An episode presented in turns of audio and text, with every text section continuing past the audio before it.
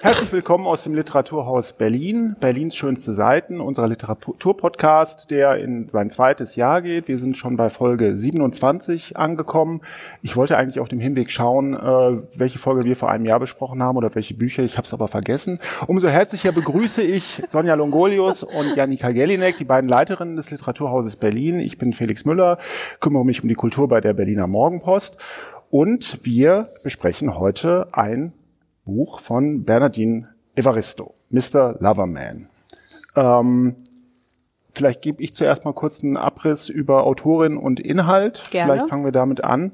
Ähm, Bernardine Evaristo ist in Deutschland äh, eigentlich erst bekannt geworden, äh, nachdem sie den äh, Booker Prize äh, ähm, gewonnen hat. Das war 2019 für einen Roman, der hieß äh, Mädchen, Frau etc. Women, Girl and Other im äh, englischen Original ähm, hat danach dann, ähm, ist auch bei Tropen erschienen äh, in, äh, in Deutschland, hat danach dann ein äh, Manifesto genannt, genanntes autobiografisches Buch veröffentlicht auf Deutsch ähm, und äh, hat jetzt vor wenigen Wochen erst erschienen, äh, dieses Buch bei Tropen erschienen ähm, Mr. Loverman veröffentlicht, äh, übersetzt von ähm, Tanja Handels. Darüber müssen wir, glaube ich, nochmal gesondert reden, über die Schwierigkeit, die diese Übersetzung bestimmt gebracht hat. Zuerst vielleicht noch zwei, drei kurze Wörter oder Worte zu, ähm, zu Bernadine Evaristo. 1959 äh, geboren, Tochter einer Grundschullehrerin, wenn ich es richtig gelesen habe, und eines ähm, aus Nigeria stammenden Schweißers. Äh, sieben Geschwister, wenn ich es richtig in Erinnerung habe, also sehr große Familie.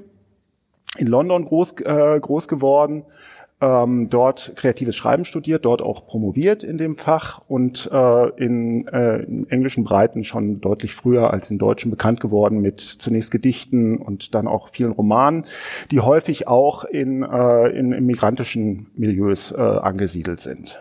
So war es auch bei äh, Mädchen, Frau etc. Äh, natürlich hat das eine große Rolle gespielt in ihrem autobiografischen Buch und es spielt auch hier eine große Rolle. Ähm, in einem äh, Milieu allerdings, das äh, nun nicht das Heimatmilieu der Autorin ist, sondern äh, ähm, das spielt unter äh, Migranten aus der Karibik, genauer aus Antigua. Ähm, die äh, möglicherweise titelgebende Figur, also ich gehe mal davon aus, dass er damit gemeint ist, heißt äh, Barriston Barrington, Entschuldigung, Barrington Jedediah Walker, wird aber immer nur Barry genannt, ist 75 Jahre alt und erfüllt eigentlich alle Kriterien, unter denen man ihn immer noch heutzutage als Paradiesvogel äh, beschreiben würde. Er ist verheiratet, äh, aber heimlich homosexuell. Er ist in den 70er Jahren äh, aus Antigua äh, nach London ausgewandert mit seiner damals schon mit ihm verheirateten Frau. Ähm, er hat zwei Töchter bekommen äh, mit ihr und äh, ist aber all diese Jahrzehnte mit seiner Jugendliebe Morris zusammen gewesen, hat das aber immer verheimlicht. Ähm, wie kann man das so lange verheimlichen? Warum verheimlicht man so etwas heutzutage noch? Der Roman spielt zwar nicht heute, aber 2010, also in einer Gegenwart, von der man annehmen muss, dass sie oder äh, annehmen kann, dass sie äh, recht liberal gegenüber queeren Lebensentwürfen ist. Äh, das, äh, finde ich, legt dieser Roman sehr gut dar. Das hat natürlich was mit der Herkunft zu tun, wo erst im vergangenen Jahr äh, in äh, Antigua und Barbuda die, Homosexu die Strafe auf ähm, homosexuelle Homosexualität aufgehoben wurde. Vorher stand da auch ähm, Analverkehr unter Strafe. Strafe, also äh, kriminalisiert äh, jahrzehntelang in der Herkunftsgesellschaft. Gleichzeitig natürlich tradierte Vorstellungen von Familie und dem sogenannten richtigen Leben, die ähm, äh, ähm, auf diesen äh, karibischen Inseln den Menschen mitgegeben werden. Man soll, ein richtiger Mann gründet eine Familie, ein richtiger Mann kriegt Kinder. Ähm, all diese Muster hat er trotz äh, gegenläufiger Neigungen erfüllt und auch tatsächlich zwei Kinder in die Welt gesetzt.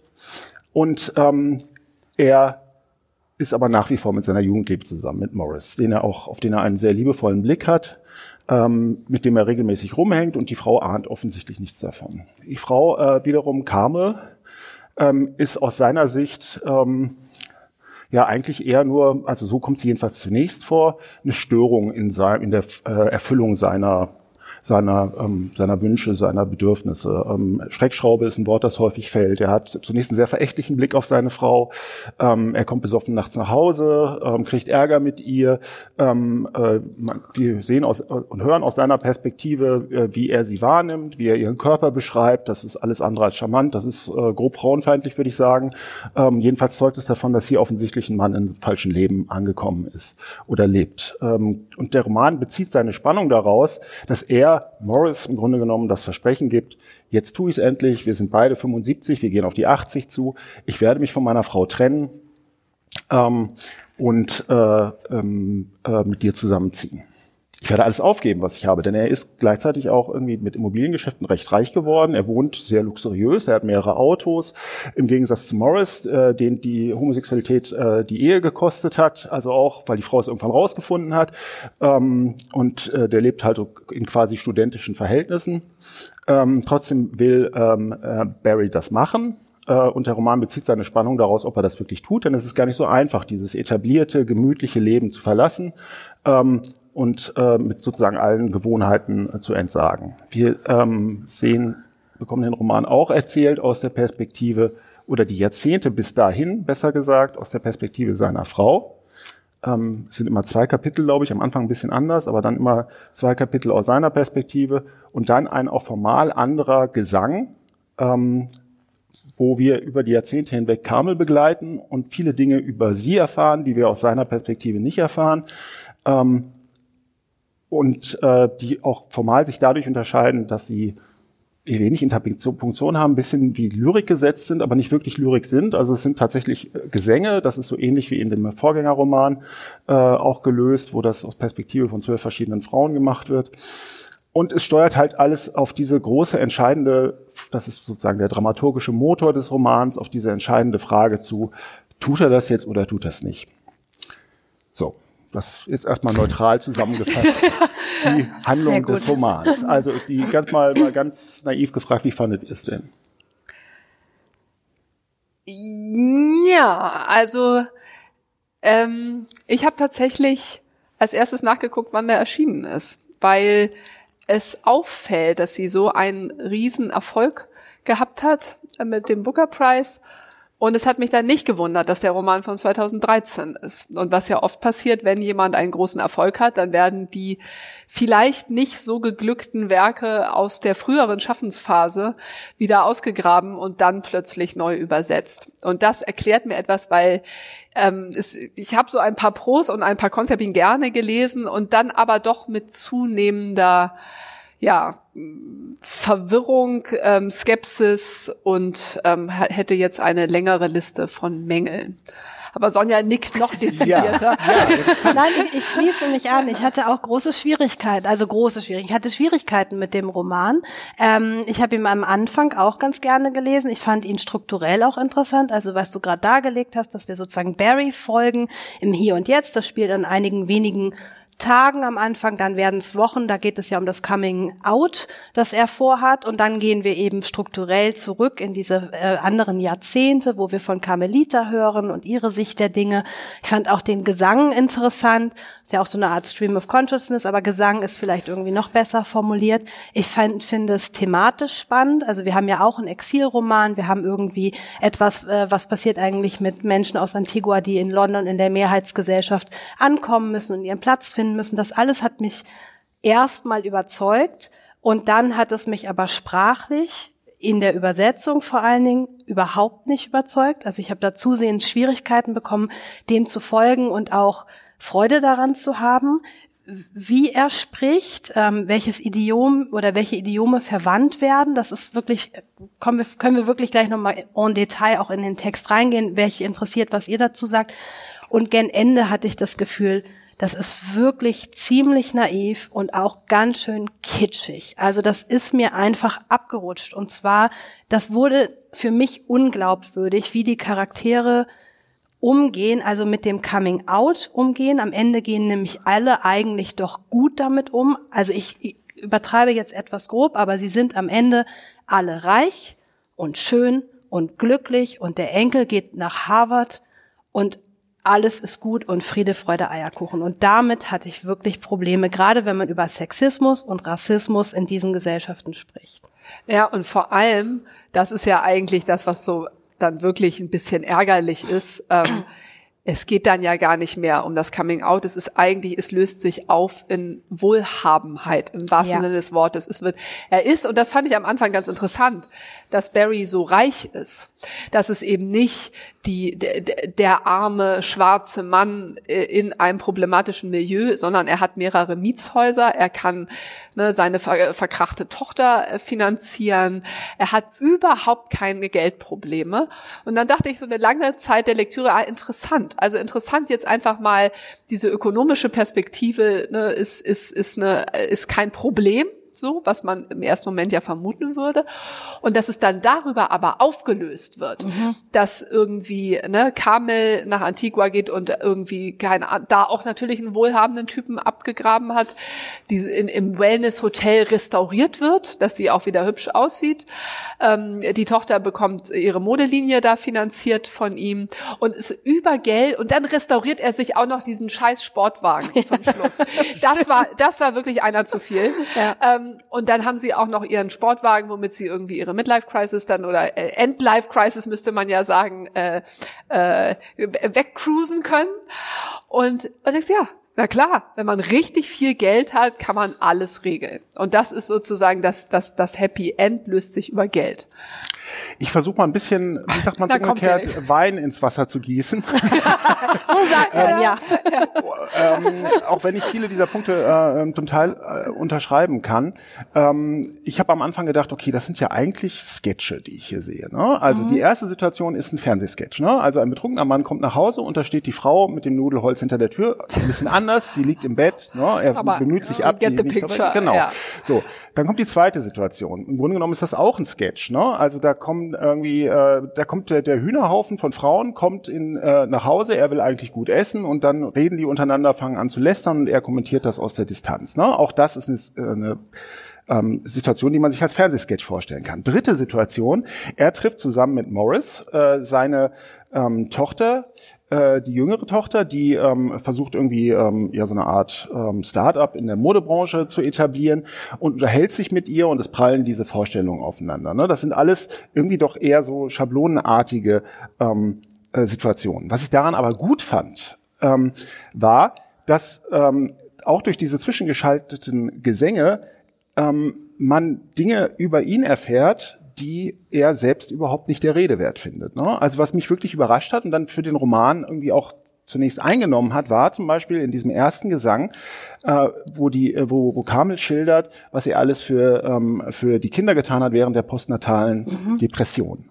Also wir haben plötzlich, also er stellt sich ja da als den großen, als der große, ähm, also erstmal super äh, belesen, Shakespeare und so weiter, großer Partyhengst, säuft bei jeder Gelegenheit und äh, freut sich eigentlich auch eher darüber, ähm, dass er diese heimliche ähm, Beziehung zu einem Mann hat, als dass er da irgendwie ein Problem drin sieht für andere Menschen. Also wir lernen ihn erstmal als einen ziemlichen Stein kennen, als äh, ähm, äh, nicht besonders empathischen Menschen. So, das wird aber konterkariert, ausgerechnet aus der Rede einer, einer depressiven Frau, die sagt, dieser Mann hat mir eigentlich irgendwie, äh, also nicht, hat mich nicht gerettet, aber er hat unheimlich viel für mich getan. Mhm.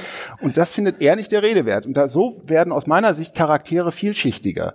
Wenn man, ähm, wenn man in diesem Gegeneinander der Perspektiven ähm, plötzlich merkt, okay, also die reden alle in ihrer Lieblingsversion von sich, lassen aber bestimmte Dinge aus. Nicht nur negative, sondern eben auch positive. Also ich stimme zu, dass er wirklich, er ist eigentlich ein interessanter Charakter. Deshalb ja. hat mich, hat's mich ja auch zusehends geärgert. Also deshalb auch nochmal der Hinweis von Janika war ja richtig mit dem, dass er eben ein, ein reicher Mann ist, der sich seinen Reichtum auch selbst erwirtschaftet hat. Das ist alles interessant. Er unterstützt zum Beispiel auch die äh, Freundin seiner großen Tochter, die, äh, die hat mal eine lesbische Beziehung.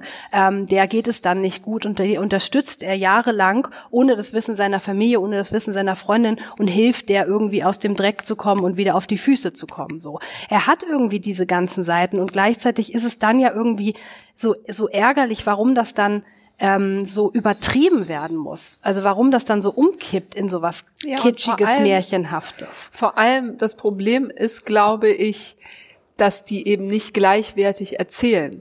Er erzählt aus der Ich-Perspektive und breitet diesen, diesen selbstgefälligen oder selbst ne, mit, mit sich selbst im Reinen seienden Ton ne, sprachlich äh, extrem extrovertiert, sagen wir mal, aus. Und was macht sie?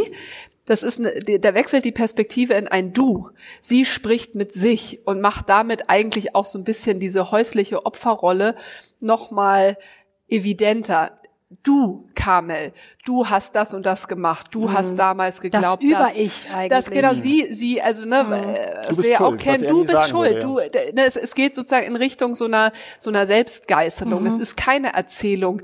Ich, als ich damals gedacht habe, ich könnte mit dem Mann in England glücklich werden, ich und dann ach so ein Mist und was auch, sondern es führt hinein in die Frau, kreuzunglücklich ist, mhm. ne, die, die einen attraktiven, erfolgreichen Mann hat, der sie nicht begehrt. Und sie nimmt es zu sich.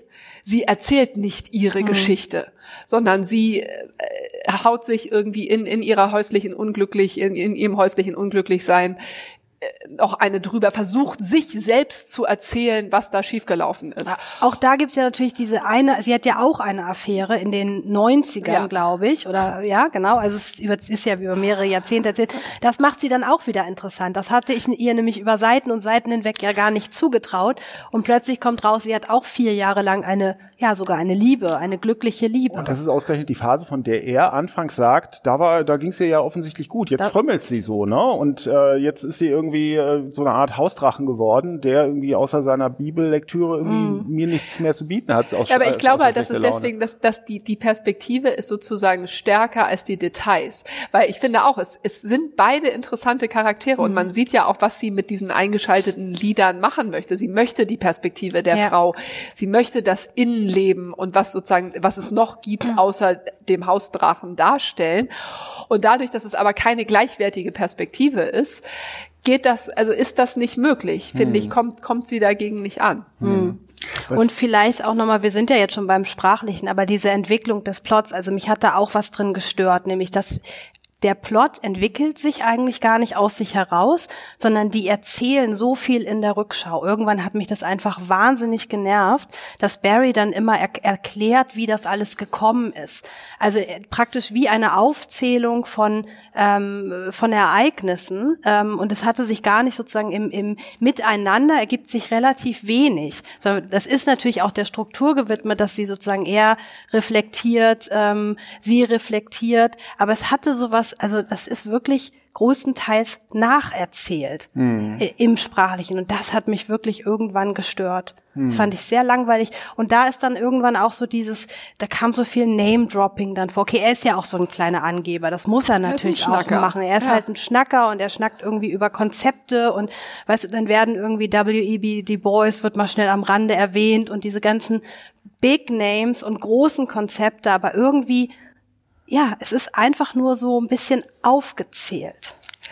Also mich hat das Ende auch so ein bisschen irritiert, weil es ja auf die, ähm, auf die, ähm, ich dachte auch, sie macht es jetzt zu einfach. Ne? Also, mhm. oh, sie kommt emanzipiert, Kamel kommt emanzipiert zurück und macht Tabula Rasa. So, alle seine Probleme sind gelöst, ihre Probleme ja, sind gelöst ja. und sie reiten gemeinsam in den Sonnenuntergang. Ich habe dann Nicht erst gemeinsam, getrennt, getrennt, getrennt in, in, den, in, den, in den Sonnenuntergang. Genau. Und ähm, ich habe mich erst gefragt, möglicherweise ist das ja besonders avantgardistisch. Ne? Man mhm. erwartet mhm. ja immer, weil das so Lesehaltung äh, konterkariert. Ne? Also man erwartet ja ein, ein bitter süßes Ende höchstens ne? ähm, von so einem Roman. Und äh, ich finde es immer interessant, wenn Erwartungen so massiv unterlaufen werden, in denen hier ja am Ende wirklich alle glänzend dastehen.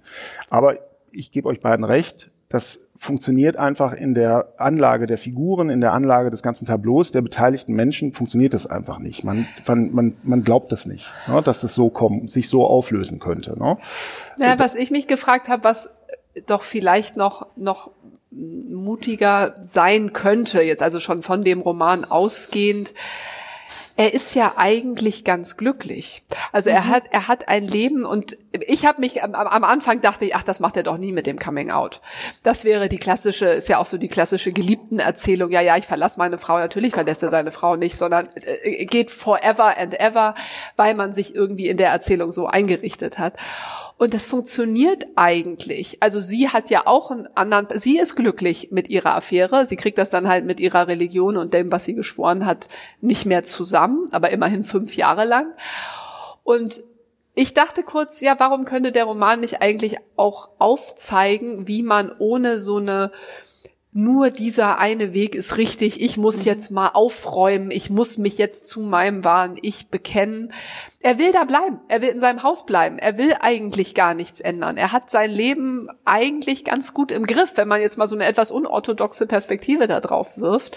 Jetzt müsste man sich um sie kümmern, dass irgendwie auch die beiden miteinander leben können. Naja, und Morris stellt ja schon Forderungen an ihn, also ja, sein aber nicht Geliebter. Mehr. Er hat ja hat aufgegeben. Morris hat komplett aufgegeben. Er mhm. hat es einmal versucht, der ist auch bei ihm geblieben. Er wollte dieses gemeinsame Leben. Barry hat es zu dem Zeitpunkt nicht geschafft, sich von seiner Frau zu trennen. Er hat ja auch noch Liebschaften nebenbei, also mhm. ne, ein reges Sexualleben auch ne, neben Morris. Und das hätte ich, glaube ich, den interessanteren Entwurf gefunden. Also einmal, dass ich mich gefragt habe, ist diese Erzählung vom Coming Out, es muss diesen einen Moment der Wahrheit geben, ist das eigentlich so relevant? Könnte man nicht auch mal in andere Lebensentwürfe, anderes Zusammensein, mhm. mhm. das literarisch entwerfen zumindest? Man muss sich ja auch fragen, woher kommt eigentlich die Not, dass er plötzlich sagt, ähm, so, ich mach das jetzt, schmeiß jetzt alles hin. Ne? Also ähm, das hat ja jahrzehntelang geklickt, Morris verlangt nichts mehr von ihm. Warum tut er das eigentlich? Na, ich glaube schon, weil er einfach alt wird. Also weil er merkt, das ist jetzt die letzte Ausfahrt, die ich nehmen kann, um dieses andere Leben mit Morris dann doch nochmal zu probieren. Also das finde ich schon ja. schlüssig eigentlich zu sagen, ich bin jetzt was, 75 ist er, 75, ich habe ja. vielleicht noch fünf oder zehn Jahre. Ich glaube, er ist da irgendwie großzügiger mit sich selbst, aber realistisch gesehen hat er vielleicht noch zehn. Ähm, die Kinder sind aus dem Haus, mit ihr kann er wirklich gar nichts mehr anfangen. Ähm, ich, also das habe ich ihm schon abgenommen, dass, dass er das irgendwie ja, aber du versuchen hast schon recht. möchte. Ich meine, es ist seit Jahrzehnten eingeübt. Ja. Also was sind eigentlich die Momente? Also das eine ist halt gut, Carmels Vater stirbt, sie fliegt mhm. zurück. Also es gibt ja dann sozusagen einen Raum. Freiraum. Es gibt Freiraum, ja. in dem sich was tut. Ja. Dann kommt der Enkel und muss irgendwie versorgt werden. Der Enkel provoziert ja das Coming Out eigentlich, mhm. aufgrund dessen es dann Handlungsbedarf gibt. Ja. Wenn das nicht passiert wäre, Vielleicht nicht, das stimmt. Vielleicht, wenn diese Situation nicht gekommen wäre, dann nicht. Also ich, eine, ja. eine Passage, die ganz gut da reinpasst, die ich vielleicht mal kurz vorlesen kann. Und zwar ist das auch wieder aus der Figurensicht Barringtons. Ich muss dran denken, dass dieses Haus seit 1963 mein Zuhause ist. Meine Füße sind hier wie ins Fundament einbetoniert. Das Problem ist nur, die von Carmel auch. Die Frau Gemahlin wird es nicht aufgeben wollen und rein rechtlich müsste ich es auch der, der Geschädigten überlassen. Aber hier wegzugehen, das wäre, als müsste ich mich zerlegen und an einem fremden, kalten Ort neu zusammenbauen. Das sagt er wohlgemerkt, nachdem er Morris versprochen hat, äh, das jetzt zu tun. Ne? Also das scheint ihm, also die, es gibt so eine, also wie kann man das psychologisch einsichtig machen? Also äh, möglicherweise fehlt es ihm einfach an Selbstreflexion, ne? Denn all das weiß er vorher schon. Ja, ich, also mir war es schlüssig. Ich weiß nicht, ja. für euch vielleicht, ja, aber es stimmt schon. Es ist eigentlich diese Konfrontation mit dem Enkel, die es dann zum Kippen bringt, dann muss er ja handeln. Vielleicht hätte er sonst den Entschluss wirklich nicht ja. getroffen. Aber es wäre dann ja auch über ihn hinweggebrochen, weil Kamel wäre ja so, oder so aus Antigua zurückgekommen. Aber das hätte ich viel und, interessanter ähm, gefunden. Mhm. Und dann wäre es zerbrochen, ja. ohne dass er sozusagen so tun kann, als ich wollte es ja eh erzählen, ich wollte ja eh das neue Leben starten. Ja. Ähm, ja, ich meine, jetzt hast du ja ein Stück irgendwie aus der deutschen Übersetzung ja. vorgelesen. Wir wollten ja auch noch ein bisschen über die Sprache sprechen, weil ich hatte tatsächlich auch Schwierigkeiten mit der Übersetzung. Ähm, also ich habe mir das englische Original dann auch nochmal gekauft und ähm, reingelesen, natürlich nicht nochmal ganz. Da ist es mir deutlich leichter gefallen. Also irgendwas klaffte auseinander. Das würde ich auch wirklich gerne hier mit euch besprechen, was das eigentlich genau ist. Also das ist ja, ich habe auch nochmal nachgeguckt, in Antigua wird natürlich Englisch gesprochen und es gibt diese auf Englisch basierende Kreole. Ähm, das wird im Englischen sicherlich abgebildet sein, also das habe ich auch so empfunden. Und was macht man damit eigentlich im Deutschen? Also für mich hat es in der Übersetzung leider überhaupt nicht funktioniert. Ähm, wie ging's euch? Also ich habe erstmal der Übersetzerin größtmöglichen Kredit gegeben, mhm. weil ich mir, also ich habe ohne ins englische Original zu schauen, habe ich schon vermutet, dass das unheimlich viel mit der Ursprungssprache zu tun haben muss und damit, wie diese ja. migrantische Community miteinander spricht, welche ja. Floskeln die verwendet mir ist es aber auch relativ schnell aufgefallen, dass es möglicherweise unglaublich schwierig ist, das zu übersetzen. Nämlich als ich das Wort Fisimatenten las. Mhm. Das ist, glaube ich, schon auf Seite 10, wo ich mir gedacht habe, okay, das ist jetzt wirklich eine, Behilfsko eine Hilfskonstruktion, um ein unübersetzbares Slangwort, whatever es, es ist, ähm, äh, ins Deutsche zu transformieren. Und bei Fisimatenten ist es aus meiner Sicht äh, nicht gelungen, weil dieses Wort kein Mensch mehr verwenden würde, egal unter welchen Umständen. Ne? Also das ist wirklich so historisch, dass da großer Staub drauf liegt. Ähm, und ähm, es, ist, es eignet sich einfach nicht, ähm, um äh, sozusagen ne, die, die Sprache einer Community irgendwie einigermaßen authentisch zu übertragen. Aber ich möchte diesen Job nicht machen, das möchte ich wirklich sagen, weil mhm. ich glaube, das ist un unfassbar schwierig. Und es gelingt ihr dann auch wirklich Passagen und seitenweise ein unglaublich gut lesbares äh, ähm, äh, ähm, äh, äh, Stück äh, ähm, Literatur irgendwie ins Deutsche zu übertragen. Also das muss ich schon sagen, dass mir diese Leistung auch imponiert. Also ich habe es versucht, also vorsichtig zu formulieren, weil ich könnte das natürlich überhaupt ja. nicht. Also ich habe in dem Sinne auch Respekt davor. Nur ich finde eben, dass es nicht so gut gelungen ist und frage mich, Liegt es daran, kann man das überhaupt? Geht das überhaupt, das ins Deutsche so zu übertragen, genau. dass man irgendwie diese Unterschiede, die zwischen einem, ich sag jetzt mal, Londoner ja, was heißt denn Slang, also ein Londoner Idiom und einem aus Antigua stammenden Menschen, der jetzt auch wiederum, der ist 75. Also vielleicht fiese Matenten, weiß ich gar nicht. Vielleicht benutzt vielleicht der doch, so ja. sowas sogar, weil vielleicht er auch doch. noch alt ist. Das heißt, sie hat auch noch eine sprachliche ähm, Zeit, also es ist sozusagen auch noch eine Zeit zu überbrücken, sprachlich, wo sich ja auch was getan hat. Ne? Also wir sehen den Roman von, von den 50er Jahren bis zu 2010, 60 Jahre ja, werden stimmt. abgebildet. Stimmt. Das dann im, im, Englischen, das dann meinetwegen in dieser Kreole, ich weiß auch nicht genau, was er spricht. Also sie wird natürlich irgendwie, ähm, im, im, englischen Original ist es natürlich alles Englisch mit dann, mit dann Einfärbungen. Ähm, also es ist extrem komplex. Das will ich nicht minder werten, ja. aber es ist nicht ganz gelungen, meiner Meinung ja. nach. Ja. Er ist denn, oder konntest du das äh, nachvollziehen? Ich war halt irgendwann so, äh, ja, eben irritiert oder konsterniert von diesem Misogynen, was da drin mhm. ist ja. in der Sprache. Also sowas wie die Gemahlin, das ist vielleicht einmal witzig, ja. das kannst du nicht, nicht, nicht mal zweimal machen. Mhm. Also aus der Ich-Perspektive. Äh, hast du dafür ein Gespür bekommen? Weil das fand ich eigentlich das Auffälligste. Mhm. Also er hat so eine extrem eine Frauen gegenüber natürlich sehr abwertende Sprache ja. zugleich und also deswegen kann ich euch jetzt auch ohne ins englische Original geschaut zu haben beiden zustimmen. Es sind ja auch wahnsinnig witzige Passagen, ähm, so wenn er diese, also Maxine ist glaube ich sowieso mein Lieblingscharakter, also diese durchgeknallte Modetochter, mhm. so irgendwie so Skinny Jeans, die wie aufgesprüht äh, ja.